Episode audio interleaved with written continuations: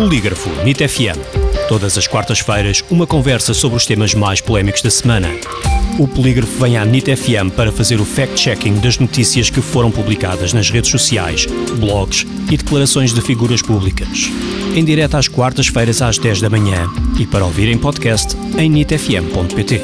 Polígrafo NIT FM com Rui Barros e Gustavo Sampaio. Bom dia, bem-vindos a mais uma edição do Polígrafo NIT FM. Tudo bem, Gustavo? Olá, bom dia. Hoje vamos começar com mais notícias sobre Covid-19 e exatamente sobre Graça Freitas, que supostamente desvalorizou idosos que morrem de Covid-19 ao dizer que não é uma fatalidade. Será esta notícia falsa ou verdadeira, Gustavo? Sim, é uma citação que está a circular nas redes sociais de forma descontextualizada, sem indicação uh, do tempo e do contexto em que uh, a afirmação foi preferida. Uh, mesmo a própria afirmação não é muito rigorosa, mas, mas pode-se considerar como verdadeira no sentido em que a frase foi dita, mas num contexto mais complexo.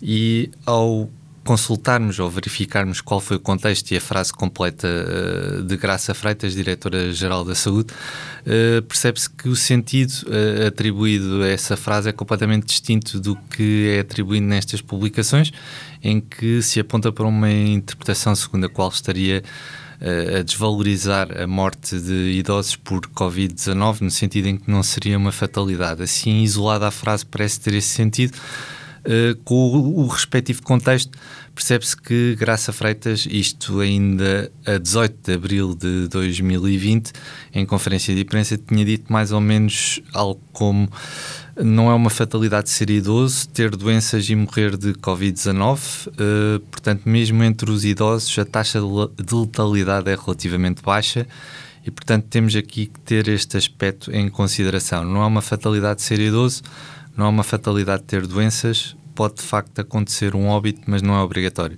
Portanto, o sentido uh, original da frase de Graça Freitas era no sentido de que, mesmo com esses fatores de risco uh, relativos à idade e a outras doenças, que isso não implicaria, digamos, um, uma obrigatoriedade de ter uh, um óbito a partir de, desse caso e, portanto, que não seria uma fatalidade para um qualquer idoso apanhar a infecção de Covid-19. Portanto, era exatamente o oposto uh, do significado e sentido que se atribui a esta frase assim isolada e descontextualizada nas redes sociais, além do, do, da questão temporal, em que também não se indica em que data é que foi afirmado, foi em abril, não, não, não tão recentemente.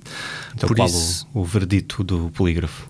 Acabámos por classificar esta, esta, esta uh, publicação como falsa, no sentido descontextualizada e que acaba por deturpar o, o sentido original da frase. Passamos para outro tema que não tem a ver com Covid-19 desta vez, mas sim com as bicicletas. Agora, o que é que temos aqui em causa? Temos uh, uma publicação que está a suscitar dúvidas no Facebook, onde se garante que um ciclista poderá circular junto dos outros veículos, mesmo quando existe uma pista para ciclistas. Confirma-se então que as bicicletas não são obrigadas a circular nas ciclovias ou não? Este, este é um tipo de publicações que nós costumamos analisar que levantam sempre muitas dúvidas do parte dos anti e sempre de forma um pouco veemente nas suas, nas suas convicções e opiniões. Neste caso desta publicação recente em específico, uh, sublinha-se que, embora haja a via especial, a pista especial de ciclovia, que o, os ciclistas e as, com as suas bicicletas não são obrigatoriamente forçados a circular nessa, nessa ciclovia que existe.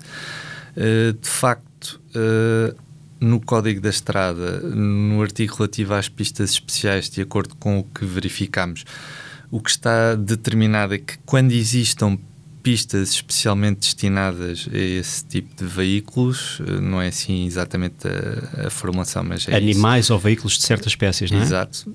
Em que se inclui os velocípedes, portanto as bicicletas, o trânsito destes deve fazer-se preferencialmente por aquelas pistas. Portanto, este preferencialmente uh, acaba por não ser uma obrigação, uh, pelo menos de acordo com a letra da lei.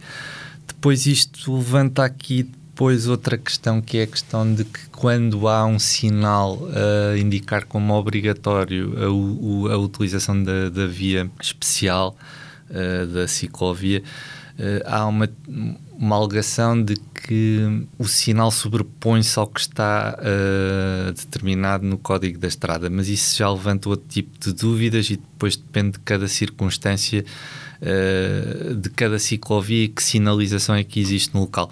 Mas no abstrato, em geral, uh, o que a lei diz é que preferencialmente deve utilizar essa via, mas não, não é obrigatório na medida em que a lei determina como preferencialmente e como tal classificamos esta publicação como verdadeiro mais, tendo essas circunstâncias uh, em conta de que a sinalização no local também poderá ter relevância nessa interpretação de, dos sinais e do código da estrada. Muito bem, voltamos ao tema Covid para irmos até um país que sempre suscitou muitas uh, questões desde o início da reação, de tratamento à, à pandemia, que é o caso da Suécia.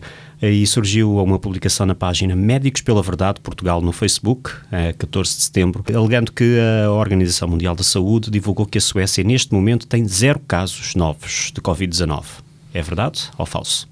É falso, isto é uma publicação de 14 de setembro e na altura fomos verificar os dados oficiais da Suécia e de outros países e detectámos que não é verdade que a Suécia nesse momento tinha uh, zero casos novos de, de Covid-19. O que aconteceu foi que mais recentemente as autoridades suecas deixaram de fazer conferências de imprensa diárias com a atualização dos números, passaram a fazer uh, faseado de 3 em 3 dias e depois os números que aparecem uh, no sistema e na, nas bases de dados oficiais têm um interregno de um ou dois dias em que têm zero eh, no sentido em que não são publicados não, não foram publicados ou, ou, ou está ainda em atualização apesar de isto, entretanto a situação já mudou um pouco, mas na altura, apesar de haver poucos casos, no geral, poucos casos novos na Suécia nessa altura, eh, continuava a haver todos os dias, nunca houve nenhum dia em que tivesse zero casos novos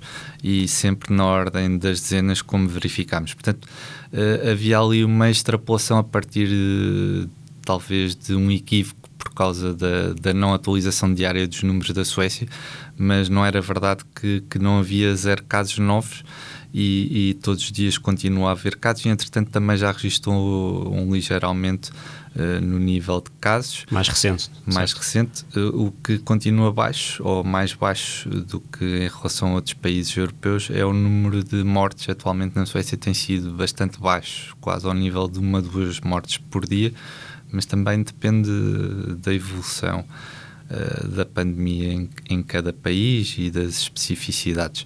No entanto, então, quanto a esta publicação em si, uh, classificámos como falsa e enganadora na medida em que ia buscar um dado que não era, não era verdadeiro nem correto e de tal modo que depois uh, logo a seguir à publicação do nosso artigo, acabaram por apagar essa publicação. Muito bem, passamos agora para outro tema que tem a ver com a polícia portuguesa. Em publicação nas redes sociais, alega-se então que os salários da PSP e da GNR nos escalões de início de carreira estão praticamente congelados ou estagnados desde 2010 e cada vez mais próximos do salário mínimo nacional. Fact-checking do polígrafo que é que nos leva? Isto era uma tabela que era apresentada por um movimento ligado às polícias, à PSP e aos militares da GNR, em que indicava a evolução do, do, do salário de início de carreira uh, nessas duas forças de segurança e notava-se que praticamente desde 2010 uh, eh, tinha cristalizado ali em torno dos 789 euros uh, de salário, com uma ligeira atualização apenas já em 2020 para 791. Uh, no mesmo período de tempo, uh, o salário mínimo nacional em 2010 era de 475 e, entretanto, subiu para pouco mais de 600. Nós fomos consultar os dados oficiais através uhum. de, do Instituto Nacional de Estatística e as, e as compilações na Pordata e confirmamos que com ligeiras imprecisões, os valores eram corretos, tal como estavam apresentados na tabela, e a alegação de que uh, os salários uh, de entrada na carreira na PSP e GNR estavam estagnados, ou praticamente estagnados desde 2010, era verdadeira, e que se aproximavam cada vez mais do salário mínimo nacional também era uma alegação verdadeira, no sentido em que, enquanto esses salários estiveram uh, estagnados ou congelados, o salário mínimo nacional tem vindo a subir até aos 635 e uh, aproximou-se de facto do outro valor uh, do salário de entrada naquelas carreiras. Como tal, classificamos esta publicação e esta tabela com estes dados como informação verdadeira, na medida em que é verdade que os salários de, da PSP e da GNR estavam ou estão praticamente estagnados desde 2010 sem grandes atualizações. Certo, passamos para o nosso último tema de hoje, que tem a ver com um suposto tweet de Ana Gomes, candidata à presidência da República, com a seguinte mensagem, e passo a citar. Volto a reiterar, é de aplaudir a escolha da SIC Notícias em vestir um fato negro e pô-lo a apresentar um telejornal como se fosse gente branca num português quase sem sotaque. O polígrafo confirmou então que este tweet é falso ou verdadeiro?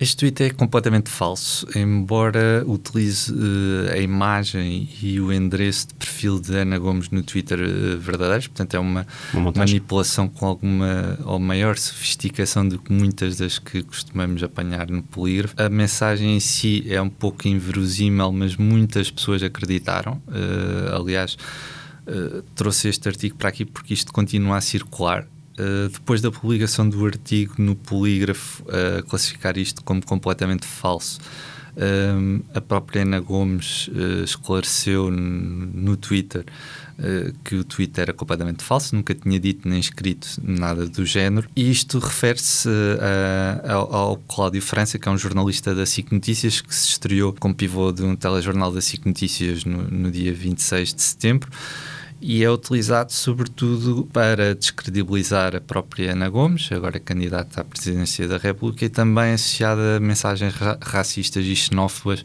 uh, no sentido de tentar também, uh, a partir desta, desta mensagem com esse teor, uh, depois desenvolver ainda outro tipo de insultos ao, ao jornalista em questão pelo conteúdo tóxico de muitas dessas, dessas publicações e a forma como são instrumentalizadas para determinado tipo de, de situações pouco recomendáveis, uh, acho que seria importante destacar aqui mais uma vez que o tweet é completamente falso, não, não há qualquer registro de um tweet com tal conteúdo Ana Gomes, a própria já desmentiu, portanto não há dúvida nenhuma de que isto é completamente falso. E se deparar com isto uh, deve até avisar o autor da publicação que, de que está a publicar uma, uma falsidade, uma situação falsa de Ana Gomes. Por hoje ficamos por aqui e voltamos na próxima quarta-feira com mais um Polígrafo NIT FM, a partir das 10 da manhã. Até para a semana. Até Obrigado. para a semana. Já sabem, podem sempre ouvir o Polígrafo NIT FM em qualquer altura do dia em podcast no site da NIT FM, em nitfm.pt. E até para a semana.